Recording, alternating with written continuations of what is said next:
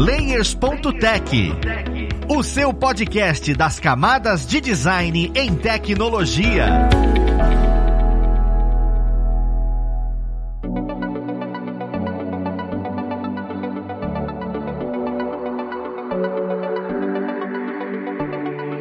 Olá, ouvintes! Eu sou o Luiz Lima, designer e professor aqui da plataforma Alura, e vou mostrar mais um Layers.tech, o seu podcast das camadas de design em tecnologia. E na conversa de hoje, nós vamos falar sobre Dark Patterns. Olha, os padrões sombrios. Você já deve ter escutado isso em algum momento da sua vida, se você estuda sobre UI e UX, mas eu queria entender mais a fundo o que, que é isso, como é que isso influencia no nosso trabalho. Então vamos lá pro papo conhecer que vai ajudar a gente nele. Nós temos aqui hoje como convidada duas figurinhas marcadas, né? Nós temos aqui a Tuane Dias, onde a gente sabe que é design lead lá na RD e está aqui para falar sobre isso. Seja bem-vinda, Tuane. Olá, ouvintes! Eu estou aqui novamente nesse lugar que eu amo tanto, Vi, e é sobre isso. Todo mundo já me conhece, mas eu venho sempre. Me sinto em casa.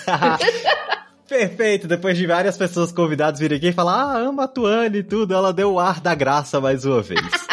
E, juntamente com a Tuane, nós temos aqui o André Tardelli, que também está com a gente aqui em vários episódios, que é Product Design na RD também. Seja muito bem-vindo, André. Oi, Luiz, tudo bom? Fico muito feliz de estar participando aqui de novo. Também estou aqui como figurinha marcada, então contem comigo aí para a gente conseguir conversar sobre qualquer tema que vocês quiserem. Mais uma vez, muito obrigado mesmo pela presença de vocês. Vai elucidar e ajudar bastante nesse tema que, assim, ficou um pouco para trás, né? Eu lembro que eu escutava muito mais mais sobre isso e eu acho importante revisar, importante tocar nesse tema porque a gente não falou sobre isso no Layers ainda. E queria começar definindo isso. O que é Dark Patterns? Então, Luiz, vou tentar contextualizar também para você para a gente conseguir ter uma, uma ideia sobre esse assunto, né? Pensa no seguinte, quando você está ali fazendo a criação de uma página, você precisa popular, organizar esse conteúdo, vão existir algumas técnicas e algumas formas específicas que você vai ver em todo canto, que vai conseguir te ajudar a estruturar e realmente fazer com que aquilo dali seja apresentado de uma forma bem intuitiva. Então, por exemplo, ah, eu posso criar ali uns cards de conteúdo para conseguir facilitar essa visualização, ou eu posso colocar ali um banner que vai ter um, um tipo de carrossel para que eu consiga distribuir esse conteúdo conteúdo de uma maneira organizada. Tudo isso vai entrar como determinados padrões que você está implementando sempre para que você consiga facilitar essa vida dessa pessoa usuária e que você também consiga fazer com que isso seja intuitivo, que ela não tenha que pensar muito nessa solução porque já é uma coisa que está sendo recorrente na vida dela. Se você está colocando, por exemplo, uma tabela, é intuitivo que você coloque, por exemplo, um sorte nela, uma forma de ordenar alfabeticamente, por exemplo, de acordo com determinada coluna. Vai fazer com que facilite a sua busca ou que você coloque um campo que ele seja obrigatório que ele apareça ali. Tudo isso entram como determinados padrões que facilitam essa vida da pessoa usuária. Só que aí o que, que acontece? Se os padrões estão sendo utilizados para facilitar, também existem alguns padrões que são usados para dificultar certo? Então o que, que vai acontecer? Você vai chegar lá e vai ter um padrão que vai ter ali, por exemplo, uma caixa para você se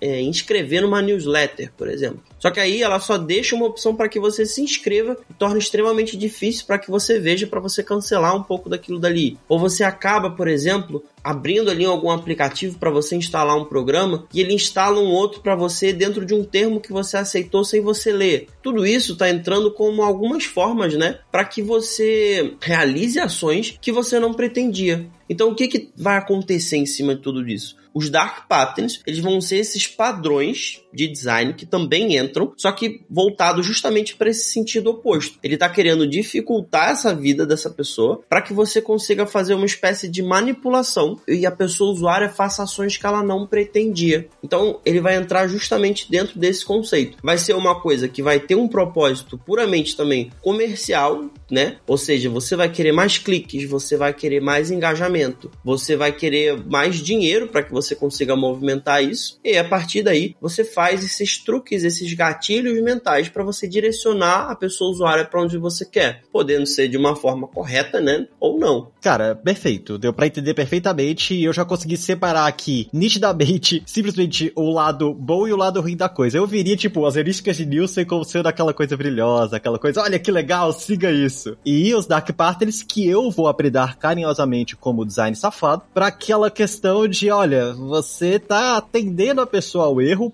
propositalmente. Isso daí muitas pessoas fazem, isso cai muito, né? Isso vende muito. Só que existem tantos padrões assim de dark pattern para se tornar um tema, sabe? Você consegue trazer, sei lá, os, os cinco principais padrões de dark pattern que você consegue ver em sites ou em produtos que estão utilizando para que as pessoas tenham como referência e comecem a olhar, olha, olha só, isso daqui de fato é uma coisa inconveniente, existe em vários lugares, não é um erro. Então, Luiz, acho que sobre esses tipos de dark pattern, né, são coisas que você vai chegar e você vai reparar que existiram na sua vida toda. Então, quem que nunca, por exemplo, chegou lá baixou uma, um aplicativo que tinha um trial de 7 dias, maravilhoso. Você esqueceu de, de, de, cancelar esse trial, aí você chegou lá e tem que pagar uma assinatura completa anual, né? Então tem várias coisas que podem aparecer, tipo, ah, você usou aquele instalador do Baixa Aqui instalador do Baixa Aqui, você chegou lá, baixou um monte de coisa, saiu concordando para um monte de tipo de dark pattern e foi colocando ali, deu aquele aceite, aí apareceu o Baidu antivírus, ou apareceu um monte de barra de, de ferramenta no seu computador que ficou ali gigante, sua, seus pais ali começaram a xingar você porque você não consegue tirar, aí você fala, vou desinstalar aquela barra, e você não consegue, é muito difícil para que você consiga desinstalar alguma coisa, você recebe tipos de chantagem emocional. Então, o que aconteceu foi que, ainda mais naquele começo, né, a web ficou tão balançada por conta desses tipos de padrões para ter esse benefício ali, monetário, financeiro, por engajamento, seja o que for, né, que acabaram fazendo uma espécie de documentação, dando essas nomenclaturas para esses tipos de padrão. Então, por exemplo, existe um site que depois eu vou passar para você, Luiz, que é o Deceptive Design. Então, o que, que esse Deceptive Design está fazendo? Era no site chamado darkpatterns.org, onde a comunidade eles tinham preenchido um pouco sobre alguns desses padrões e agora eles estão para escrever um livro. Eles colocaram conceitos principais para esses tipos de dark patterns que estão sendo mostrados aqui. Então, por exemplo, esse que a gente fala de, justamente do, do baixa aqui, do que você está querendo colocar, você vai chamar ele, por exemplo, de misdirection, ou seja, que você está fazendo um misdirecionamento, direcionamento errado para aquela pessoa usuária. Então você está fazendo propositalmente para que ela entre dentro de uma coisa que ela não pretendia. Você sabe que ela vai demorar mais tempo, por exemplo, para preencher um formulário e ela vai ficar mais afobada no final. Então tenta colocar termos e tenta colocar coisas que vão fazer com que aquela pessoa ali não leia sobre aquilo dali e passe direto passe batido. Por exemplo, quando você coloca ali um termo de, de aceite, de aceite de termos de uso, você começa a vender um monte de dados porque você sabe que aquela pessoa usuária não vai ler e simplesmente vai dar o aceite diretamente por conta de tudo aquilo dali. Então vai entrar justamente como coisas que afetam diretamente essa sua privacidade. Tem muitos outros exemplos que eu posso trazer aqui durante essa conversa, mas a ideia basicamente que eu queria trazer para a gente começar é justamente pensar nessas partes que vão sacanear você você, que já sacanearam você dentro de toda essa vida, dentro dessa sua navegação, e que,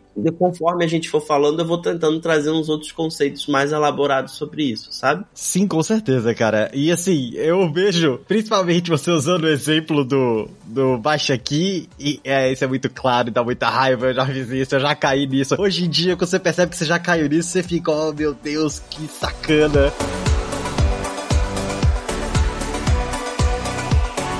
E eu fico pensando que aí a gente tá falando em, em, instalar coisas, né? Coisas dentro da web, mas até onde vão esses dark patterns, né? Até onde foi estudado isso? Eles afetam apenas interfaces, os textos fazem parte para poder inferir para ser um padrão ruim, as cores. Como é que, que, que é pensado isso, sabe? Eu não sei se isso é feito só nessas partes de instaladores, ou se isso é feito para ir para interface, se é feito em produtos físicos também. Até onde a gente consegue ver a aplicação desses dark patterns? Então, tudo que a gente consegue ver em cima do, do dark pattern, ele é uma forma para que você fuja da intuição e você consiga direcionar ou, ou realmente fazer com que aquela pessoa usuária passe batida por alguma coisa. Então você consegue expandir esse escopo para várias coisas diferentes. Isso vai entrar tanto da forma em que você estrutura o seu conteúdo, ou seja, a forma como o seu texto também é modelado pra, por conta disso. Então o que, que você pode fazer? Você pode fazer opções de aceite que sejam extremamente ambíguas para que aquela pessoa fique confusa e não sabe o que vai, o que vai responder. Tem um outro tipo também que se chama confirm shaming, ou que você confirma a sua frustração. O que, que vai acontecer? Você vai colocar uma opção que vai fazer com que aquela pessoa usuária ela ela duvide da resposta que ela vai fazer. Então você vai falar assim: Oi, você gostaria de salvar o cachorrinho fofinho e assinando somente 15 reais por mês? Aí você fala: Sim, eu ia amar, vai ser perfeito. Ou não, eu odeio cachorros, eu quero que todos os cachorros morram. E aí você vai fazer com que aquela pessoa se sinta mal, que ela se sinta ali, que fique, poxa, o que está acontecendo? Mas aí isso está sendo estruturado direto da forma do seu conteúdo. Quando você está querendo fazer que um botão seja difícil de ser visto, que, por exemplo, um cancelamento de alguma coisa não apareça, você pode simplesmente colocar uma coisa tipo um fundo branco com um botão bem cinza, bem clarinho, quase naquela cor do branco, com uma fonte bem pequenininha. Então repara que as diferentes formas que você está implementando nisso entram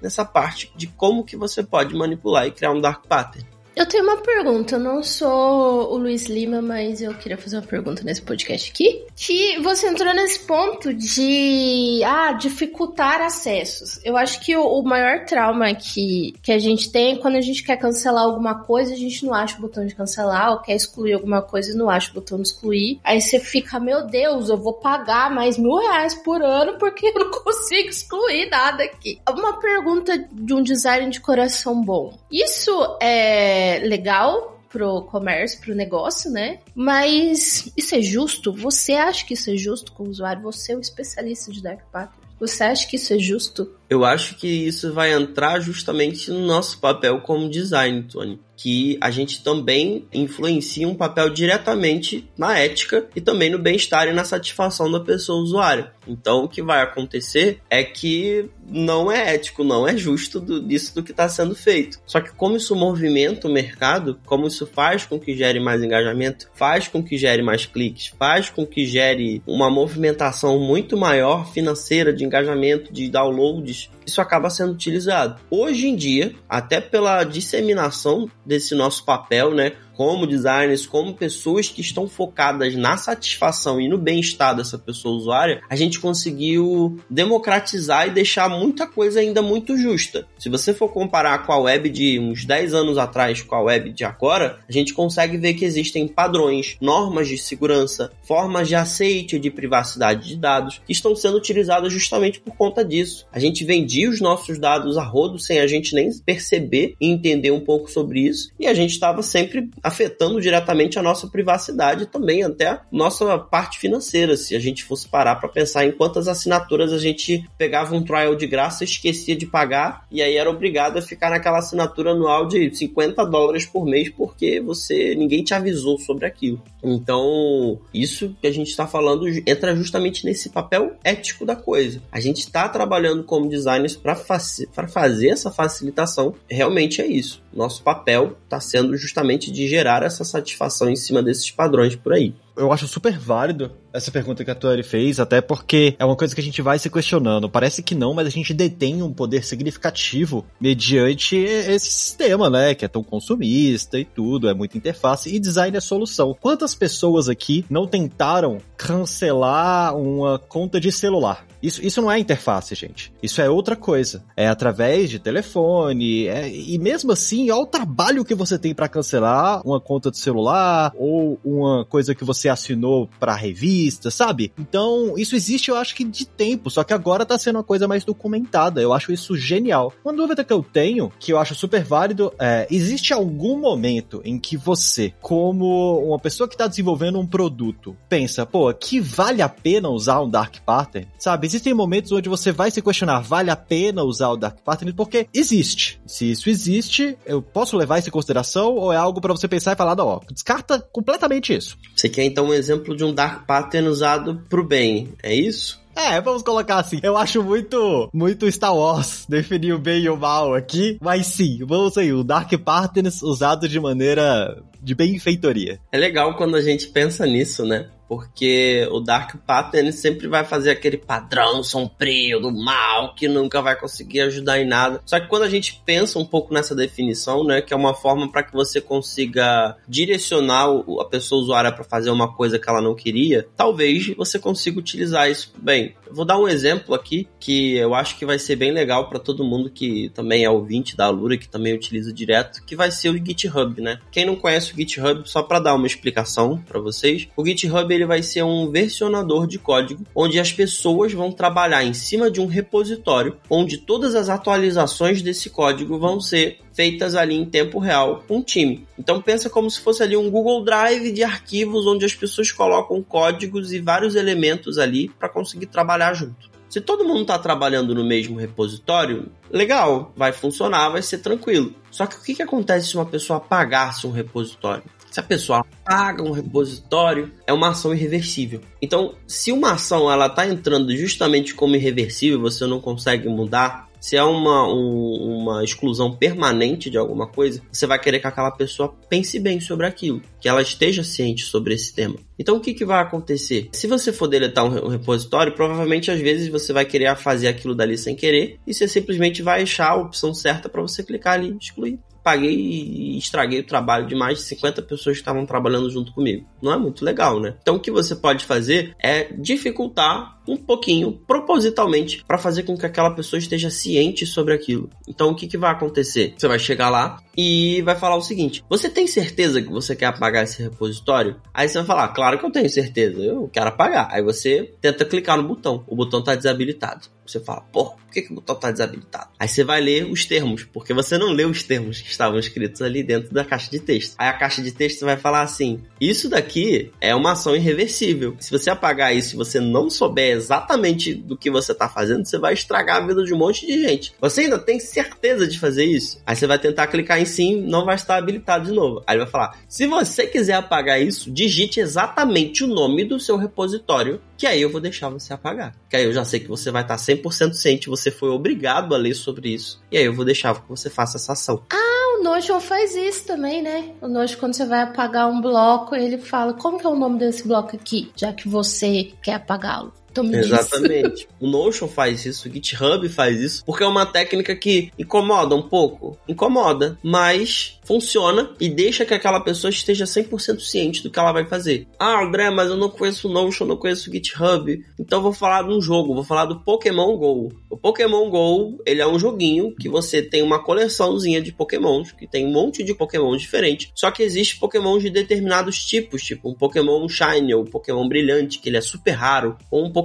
de evento, Pikachu com chapéu de Natal. Aí se você, por exemplo, vai apagar esse Pikachu com chapéu de Natal, ele vai falar o seguinte, olha, esse Pokémon é Pokémon de evento, então você não vai conseguir apagar ele numa seleção de selecionando 20 Pokémon de uma vez. Ele vai falar, olha só, você tem certeza que você vai apagar esse Pokémon aqui? Porque ele é um Pokémon de evento, ele é especial, e você não vai conseguir fazer com que você remova ele de uma vez. É a mesma coisa, por exemplo, quando você quer excluir alguma coisa que você favoritou. Quando você bota uma estrelinha, uma coisa que você deu um favorite nele, provavelmente você não quer se livrar dele. Se você for apagar, você vai apagar sem querer. Então você tem que desfavoritar alguma coisa para que você consiga excluir ela normalmente. Esses são alguns exemplos desses dark patterns que estão sendo usados por bem. Ou seja, você está direcionando essa pessoa usuária a ler algum termo, a, a, ficar ciente de alguma coisa, mesmo que seja uma coisa que ela não pretendia. A gente sempre fala sobre quando a gente está trabalhando na usabilidade para a gente não fazer a pessoa pensar, né? A gente quer tornar uma coisa intuitiva, a gente quer tornar uma coisa que, pô, não vou ler sobre aquilo dali, eu já sei exatamente o que, que vai acontecer, eu já estou esperando isso, eu já entrei em milhares de páginas que fazem a mesma coisa. Então a ideia é que você justamente torne a, a, a pessoa usuária consciente das ações que ela vai fazer, mesmo que seja o que ela não pretendia. Isso é uma forma de você usar um padrão sombrio, dual, pro bem tá bom?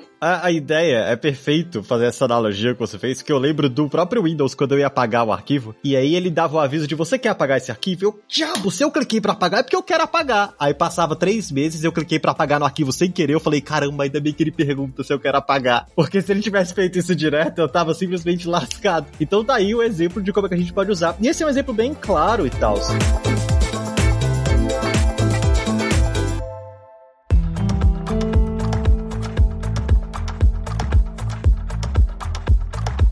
Que eu fico me perguntando é, por exemplo, a gente já falou aqui bastante sobre as heurísticas de Nielsen, mais uma vez comentando que são referências boas, né, do que você pode trabalhar. Tem até estudos muito densos em cima disso. Só que chega um tempo onde você aplica tanto isso que isso se torna padrão, você acaba fazendo de maneira natural, você acaba construindo isso na sua interface. Isso também existe dentro, por exemplo, do Dark Patterns. Tem algum momento onde você começa a perceber muito claro isso. E outra, quando você estuda bastante sobre as heurísticas, você acaba construindo formas diferentes e inovando inovando em cima daquilo que você viu. Ah, eu quero colocar uma coisa aqui, quero colocar uma coisa ali, que vai melhorar a usabilidade e tudo. E eu passo a mesma pergunta pro contrário, né? Você tem essa possibilidade, pessoas ainda vêm construindo novos padrões, existe esse tipo de aplicação, e, e eu queria entender um pouco melhor se acaba sendo normal você olhar e falar, não, isso daqui é um, isso daqui não é um, ou, ou é uma coisa que tem que estudar continuadamente, não é tão perceptível, sabe? Eu acho que a gente sempre acaba fazendo dark patterns sem querer. Às vezes a gente normaliza algumas ações que podem ser negativas para essa pessoa usuária e a gente não pensa muito bem sobre o que, a gente está fazendo. Então, por exemplo, quando a gente está colocando um botão para você fazer um subscribe numa newsletter,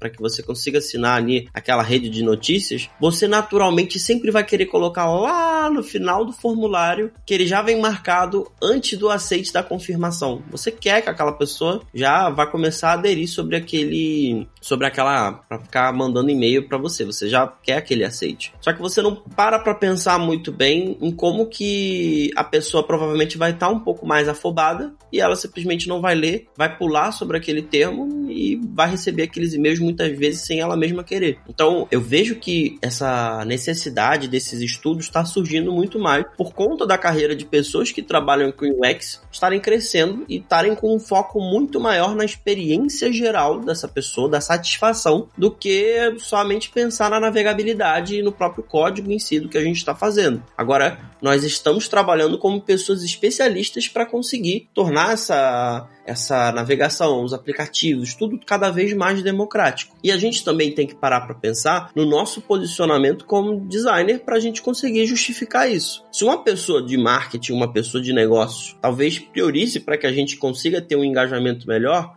a gente como designer, a gente pode trazer um papel ético falando o seguinte, olha só, a gente tem um, um, um, um papel também na fidelização. Eu e a Tônia, a gente trabalha justamente com o contexto de fidelização e a gente pode falar no seguinte: a fidelização ela trabalha a longo prazo, certo? entra justamente pelo conceito do nome. E se você é enganado por um dark pattern, você afeta diretamente a fidelização dessa, dessa pessoa cliente que vai entrar ali no seu site. Ela vai ser enganada uma vez? Vai, definitivamente. Duas vezes? Talvez. Na terceira ela já vai ficar de com o pé atrás e não vai querer entrar nessa sua aplicação. Essa necessidade desses estudos que estão sendo implementados, você pode justamente também complementar nesse sentido de qual é o, o, balanço certo que vai, ter, vai ser utilizado ali. Vale a pena você enganar ou você conduzir essa pessoa para o lugar errado, sendo que você sabe que aquela pessoa não vai querer, por exemplo, utilizar essa aplicação uma segunda ou uma terceira vez? Qual, o que, que vai valer mais a pena nisso, a longo ou a médio prazo? A curto prazo, você sabe que com certeza enganar essa galera e sair realmente utilizando esses padrões, conseguindo o engajamento que você quer, você vai ter o boom que você precisa. Só que a nossa missão também está sendo justamente de proporcionar essa segurança para a pessoa usuária. A gente precisa tornar a internet mais segura. Os termos, essa parte de LGPD, de termos de aceite, de palavra-chave de segurança, de aceite de dados, de tudo que a gente está tendo que fazer nessas pesquisas, está sendo justamente para que a gente torne a, a web, né, a internet mais segura. Então a gente precisa proporcionar também essa sensação de segurança para essa pessoa usuária para que os dados dela não sejam vendidos. Então assim, aprendam sobre esses dark patterns para que vocês consigam realmente utilizar isso também para o bem, para que vocês estejam base de estudos e justamente entrem num papel ético da coisa. Vocês consigam discernir o que, que vai ser bom e o que, que vai ser ruim para essa pessoa usuária. Mas aí vem muito questionamento André. Porque, tipo assim, a gente tá falando muito da parte ética e tudo, e, e toda vez que a gente vai para negócio, é bem dúbio isso tudo. A gente quer trabalhar em cima disso, e quando a gente vai proteger uma ideia, principalmente essa de remover os dark patterns ou evitar o uso, a gente tem que estar tá pautado com, com dados. Isso a pessoa UX tem muito problema para com o stakeholder. Então, como é que a gente se protege com relação a, olha só, eu eu acho que vale a pena, eu acho não. A gente não deve utilizar esse Dark Patterns por tal, tal, tal, tal motivo. Existem números que eu consiga pegar dentro do processo de pesquisa, dentro de um processo de, de teste com a pessoa usuária que fale, olha, tá vendo a redução disso daqui? Isso é causado por tal coisa. Como é que eu identifico que o Dark Pattern que eu estou utilizando, porque o time mandou definir o que eu deveria utilizar, está sendo prejudicial para o negócio ao ponto da gente poder olhar para o stakeholder e falar, ó, a gente precisa remover isso daqui, porque isso daqui que está trazendo problemas a longo prazo para o produto, sabe? Porque se não traz problema a longo prazo para o produto, se torna uma, uma dualidade complicada de você argumentar com o seu time de vamos remover, vamos remover porque eu quero ser bonzinho, mas isso traz resultado. Como é que a gente consegue, como pessoa UX, dentro de um time, se proteger de informação para ter informação para falar, ah, a gente precisa remover isso. Eu vou pegar um pouco da fala. O André ele fala muito bem, então eu só tô aqui como ouvinte nesse canal maravilhoso, porque ele é perfeito e zero defeitos. Mas o Luiz trouxe um ponto que é um ponto que eu defendo muito. Quem vê os meus cursos ao Marcha sabe disso, mas é um ponto que eu defendo muito, que é o acompanhamento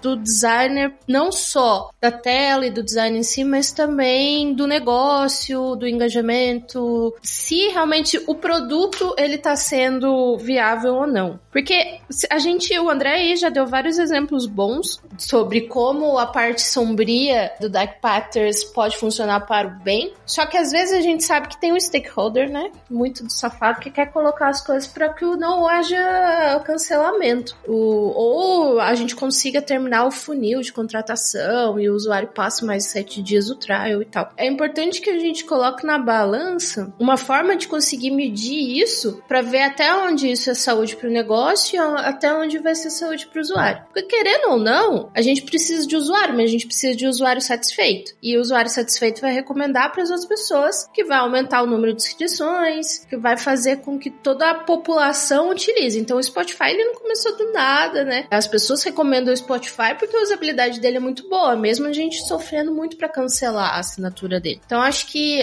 a gente consegue medir isso, mas não, não há. O André pode falar se ele conhece, mas eu não conheço uma métrica específica. Mas a gente consegue medir isso através do número de usuários que a gente tem, através do engajamento que está realizando no produto. A gente consegue ver se realmente a parte financeira ela está sendo atingida, se o total de assinaturas depois do final do mês está compensando manter aquele produto no ar. E, e era isso, a minha colaboração nesse podcast maravilhoso. Não, mas é, é total isso, Tony. Pensa no seguinte: justamente nesse exemplo do que ela trouxe da parte de assinaturas. Vamos supor que você foi lá e você teve uma assinatura lá de duas mil pessoas por mês. Isso pro seu site é excelente. Você fez um Dark Pattern ali que fez que todo mundo aceitasse tua newsletter a rodo. Legal. Só que você vai ver ali que no seu funil de vendas a coisa continua a mesma coisa ou até caiu. Então você está colocando uma newsletter para você oferecer ofertas e a quantidade de vendas cai, sendo que você tem mais pessoas informadas sobre aquele seu produto. Tem alguma coisa errada. Isso vai entrar justamente naquele conceito de métricas de vaidade. São aquelas métricas para que a gente mostre para a gerência e fale assim: olha que bonito isso aqui, estamos batendo a meta do mês. Só que você vai ver que aquilo dali não tá batendo os números a longo prazo. A gente tá entrando muito nesse, nessa parte também, na parte de fidelização, na parte para que a gente consiga comprovar, porque é um pouco da rotina do que a gente passa ali no dia a dia. O que, que a gente consegue fazer para manter essa pessoa a longo prazo? Ela precisa estar tá satisfeita. Para ela estar tá satisfeita, ela precisa estar segura. Então você vai conseguir justamente tentar driblar algumas dessas métricas de vaidade e mostrar as métricas de engajamento real. Eu acho que esse é o caminho certo que você deveria fazer para conseguir conseguir rebater algumas dessas coisas. Vamos supor ali que no marketing você utiliza o Google Analytics. E o Google Analytics ele é uma ferramenta para que você consiga, por exemplo, ver o engajamento, a quantidade de tempo que você passa de uma determinada página. Quando você abre uma página, por exemplo, que você clica sem querer e que literalmente abre uma propaganda, a propaganda sobe para você, a primeira coisa que você faz automaticamente não é nem olhar a página, você simplesmente quer fechar aquilo dali o mais rápido possível. Fechou aquela página. Você teve um número alto de cliques? Teve. Você teve um número alto de engajamento? Teve. Mas o tempo de permanência da sua página foi grande? Não foi grande. O professor provavelmente ficou um segundo, ficou menos de um segundo. Ela simplesmente automaticamente saiu correndo para fechar aquilo dali porque não era uma coisa que ela queria realmente navegar por aquilo. Então é uma forma de você conseguir ver pelas métricas de navegação, pelas métricas de venda, realmente se essa estratégia do que você está funcionando afeta a longo prazo. Nunca use uma estratégia a curto prazo. Você nunca vai conseguir rebater um dark pattern a curto prazo, porque o engajamento sempre vai ser alto, a quantidade de cliques sempre vai ser alto, porque a pessoa vai ser enganada sempre pela primeira vez. Tente sempre medir com medidas de longo prazo, de seis meses para cima, para que você consiga ver se realmente esse funil está funcionando nesse engajamento e aí você vai conseguir bater. Se tiver no começo do negócio, provavelmente vai ser uma coisa um pouco mais difícil da gente conseguir rebater para a galera ali de negócio, tá bom? Cara, maravilhoso. Eu realmente acho que de, de tudo que, que a gente conversou dentro desse episódio do Leis, essa foi a dica de ouro. Tipo, olha, sempre que você for trabalhar e ter que comentar sobre Dark Patterns, trabalhe com medidas e métricas a longo prazo, porque de fato a curto prazo é, é um tiro do pé, né? É safadeza. A coisa com certeza vai trazer muito números melhores.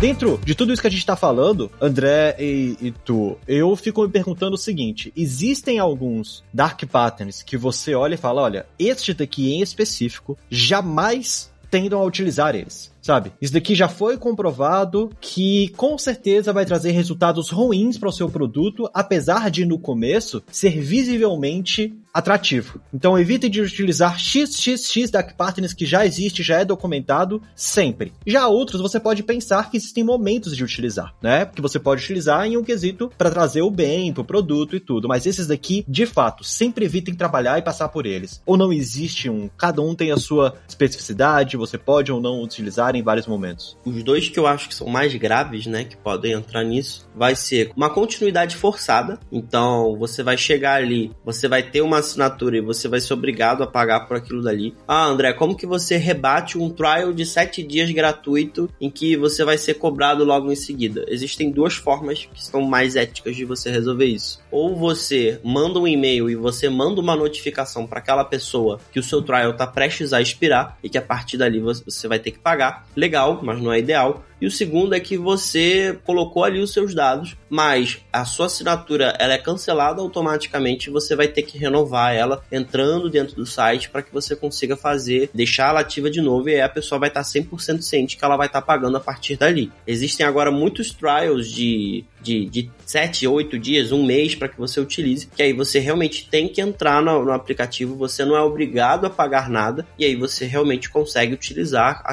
aquilo dali a partir do pagamento. Isso é muito legal. Quando você engana e faz com que uma pessoa pague uma coisa que ela não quer, você afeta a fidelidade, a fidelização dela totalmente. A pessoa vai se sentir totalmente enganada, porque, gente, mexer com dinheiro é a coisa que mais balança qualquer pessoa usuária. A pessoa é obrigada a pagar uma coisa que ela não quer, não vai deixar ela com mais raiva no mundo. E o segundo que eu gosto de, de falar, né? Também além da, da, da chantagem emocional que eu tinha falado dentro da produção do texto, né? Não é legal a gente fazer chantagem emocional e que a pessoa duvide do que ela vai fazer, mas eu acho que vai ser justo desses que vocês falaram, que é que se torne muito difícil para que você consiga cancelar ou remover alguma coisa. A gente chama esse de Roach Motel, Motel de Baratas, tá? Que é o nome que eles conseguem colocar ali. Isso é uma coisa que é extremamente fácil de entrar e muito difícil de você conseguir sair. Então, o que, que vai acontecer? Ah, a assinatura da Amazon às vezes é muito fácil para que você assine, você assina e compra tudo em um clique. Mas para você cancelar sua assinatura é uma coisa extremamente chata. Você tem que mandar um e-mail, você tem que abrir um chamado, vai ter um monte de opções que estão sendo colocadas ali. Como que você rebate isso? Reclamando. A Amazon já melhorou absurdamente a forma dela de conseguir cancelar assinaturas e você fazer o seu opt-in e opt-out de uma maneira extremamente intuitiva. Mas, no começo, realmente houveram muitas reclamações de pessoas usuárias que entraram ali justamente desse, desse conceito, né? E que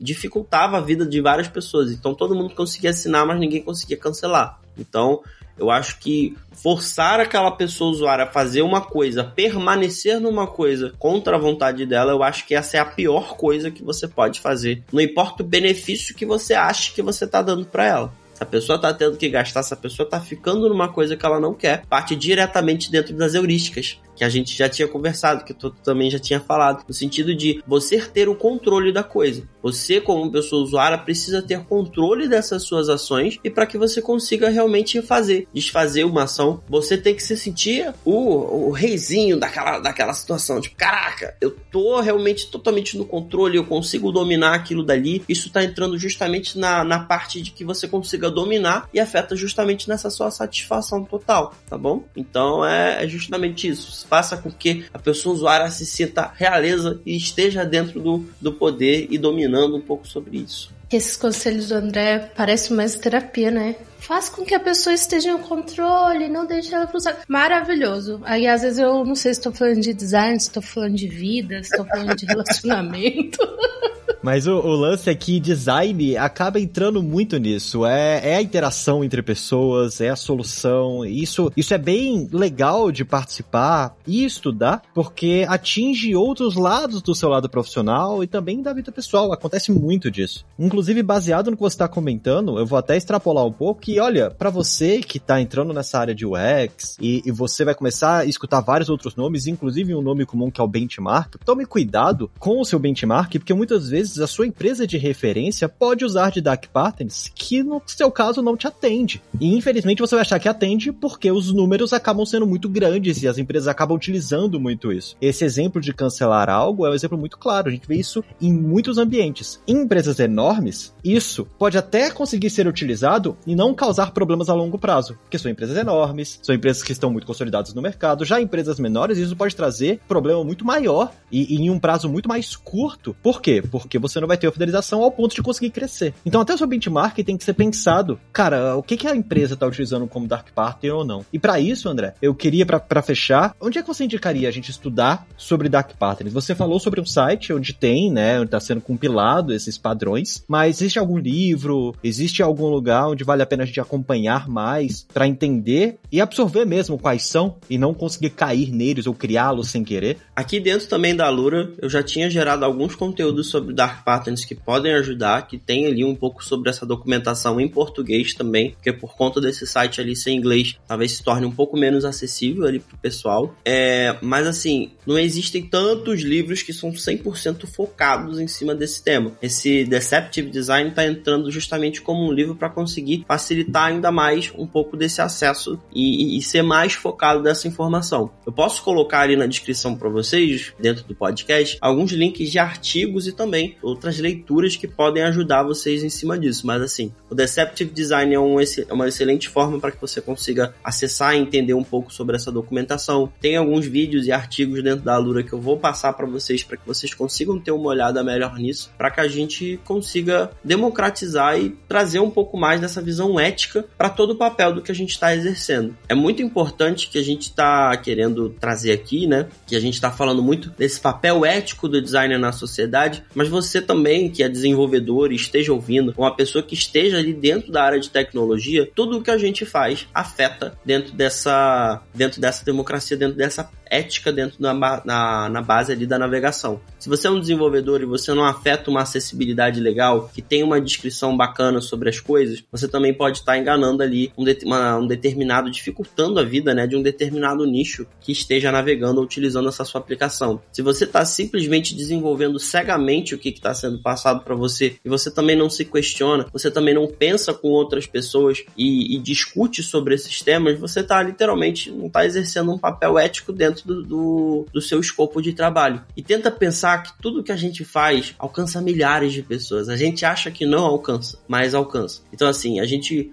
a forma do que a gente escreve uma determinada notícia ou um determinado tipo de conteúdo, a forma do como é que a gente está realmente fazendo esse tipo de engajamento. Não importa o quão legal sejam os valores e a missão que a sua empresa está querendo passar. Se você está realmente fazendo e, e, e, sendo conivente com esses padrões que estão fazendo isso para enganar, não, não tem visão, não tem marketing que vai conseguir fazer e segurar é, o posicionamento dessa marca. Pensa sempre nisso, sempre no papel ético que você está querendo fazer em cima disso e também na forma em que a gente divulga a sua própria, a nossa própria empresa, né? Nesse sentido, a marca, a visão, a reputação dela também está por cima em cima dessa parte, sabe? Cara, perfeito. É, é, ótimo escutar isso, até para dar um passo além da importância da pessoa designer dentro do negócio.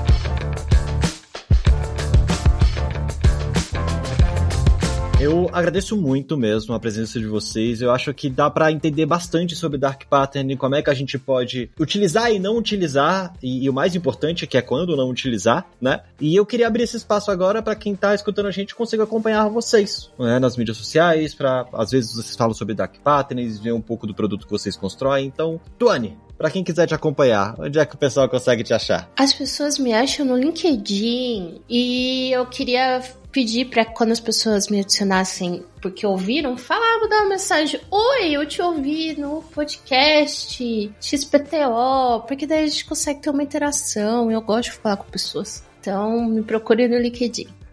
Maravilhoso. Muito obrigado, Tuane. E André, onde é que as pessoas conseguem te achar? Vocês também conseguem me achar lá pelo LinkedIn, André Tardelli. Podem me mandar mensagens, o que vocês precisarem de ajuda também podem contar comigo. É, eu também tenho outros tipos de conteúdo sobre Dark Patterns dentro da própria plataforma da Alura. Eu também recentemente fiz uma palestra desse tema lá na Campus Party, então vocês conseguem encontrar esse conteúdo em live se vocês quiserem assistir e saber mais um pouco sobre esse tema também. E é isso, podem entrar em contato comigo, tirei dicas e qualquer coisa sobre UX, transição de carreira, eu tô aqui para ajudar e tentar melhorar a vida aí de, de quem puder entrar um pouco mais nessa área. Maravilhoso, muito obrigado. Olha só, a referência de mercado em Dark Partners, perfeito. Pessoal, mais uma vez obrigado. Obrigado a vocês ouvintes que estão com a gente aqui até este momento, entendendo um pouco mais sobre Dark Patterns. Como eu não faço padrões sombrios, eu vou pedir encarecidamente para que vocês tenham aquela sua avaliação no agregador favorito, mas só se vocês quiserem, porque isso vai auxiliar bastante para que outras pessoas também escutem esse conteúdo, tá certo? Mas é isso, espero que tenha sido muito proveitoso para todo mundo. Abraço a todos e todas e nós vamos ficando por aqui. Até o próximo Layers.tech. Fui!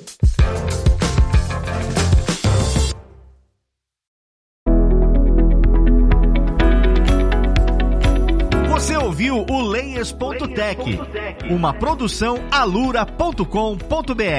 Edição Radiofobia Podcast e Multimídia.